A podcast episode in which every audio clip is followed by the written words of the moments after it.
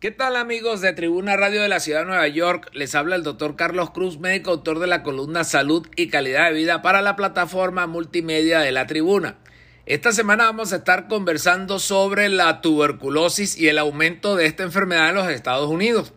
Y es que la tuberculosis es una enfermedad infecciosa causada por una bacteria llamada Mycobacterium tuberculosis y aunque generalmente ataca los pulmones, también puede afectar a otros órganos del cuerpo humano, tales como los riñones, la columna vertebral y el cerebro.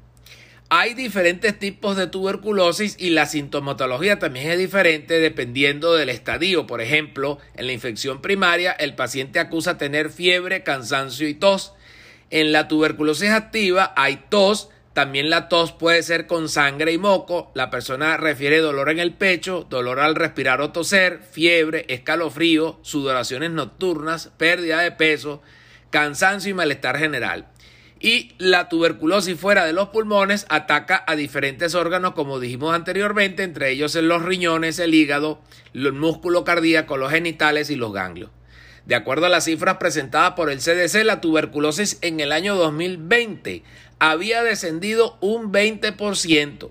Sin embargo, en el 2022 aumentó en un 5%, siendo los grupos más afectados los niños de 4 años o menos, las personas que están presas y las personas de raza negra, hispana y asiática.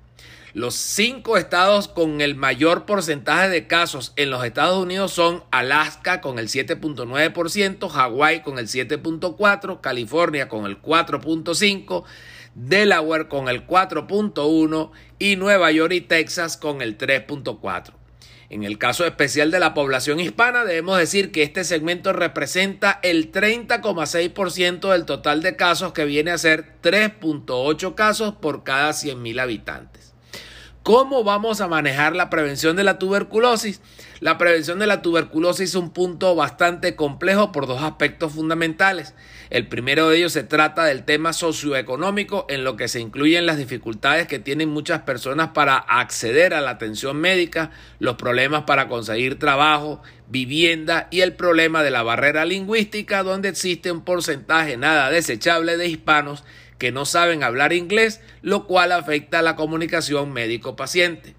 El otro punto que tiene que ver es el cumplimiento del tratamiento médico, el cual se hace difícil porque el mismo dura mucho tiempo y una buena parte de los pacientes deciden abandonar el tratamiento y otros no pueden sufragar los gastos de este, por lo cual suspenden el tratamiento médico y venimos con el problema del fracaso de la parte farmacológica, la recaída de la enfermedad y el aumento de la resistencia bacteriana.